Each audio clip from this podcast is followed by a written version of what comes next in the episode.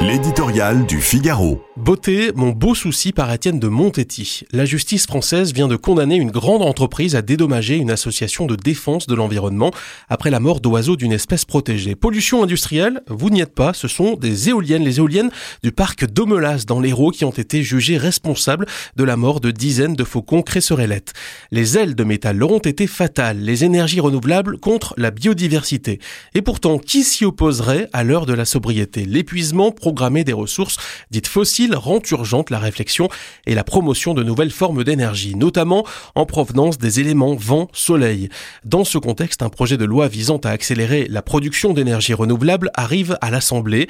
Les discours des partisans des énergies décarbonées sont séduisants.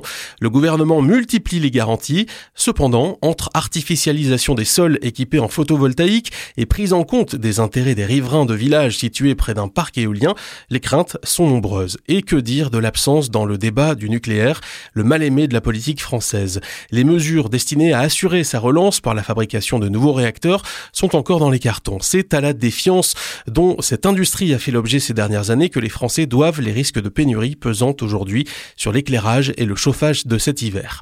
Au Palais Bourbon, les partisans et les opposants du renouvelable devraient donner de la voix. Celle des amoureux de la montagne Sainte-Victoire s'est enrouée depuis qu'ont été fichés en terre des maséoliens narguant et défigurant la vue qu'a Il y a dix ans, un projet comparable planait sur le Mont Saint-Michel. L'UNESCO avait menacé de retirer ce site de la liste des merveilles classées au patrimoine mondial de l'humanité. Ce fut abandonné. Il faut donc que les protagonistes du débat aient en tête que s'il en va de l'avenir énergétique du pays, il en va aussi des paysages admirés par le monde entier et aimés des Français.